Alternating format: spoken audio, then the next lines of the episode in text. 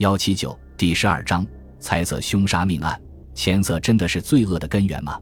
一个人如果利欲熏心，将个人欲望无休止的延伸，就必然会碰得头破血流。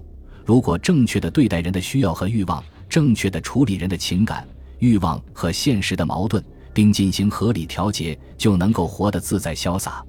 可悲的是，古往今来，有很多执迷不悟的人看不清其中的本质，而被欲望的诱惑迷住了双眼，扭曲了心灵，甚至导致犯下难以饶恕的罪行。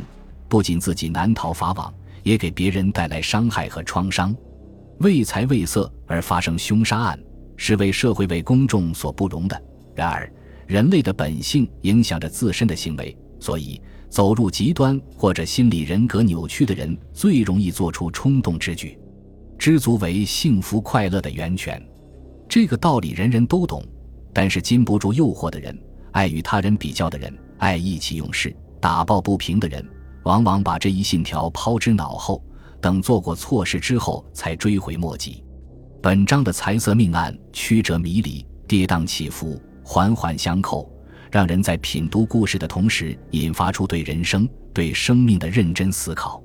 善待生命，追寻人性的善良和美好，才是我们应当从中领悟到的启示。本集播放完毕，感谢您的收听。喜欢请订阅加关注，主页有更多精彩内容。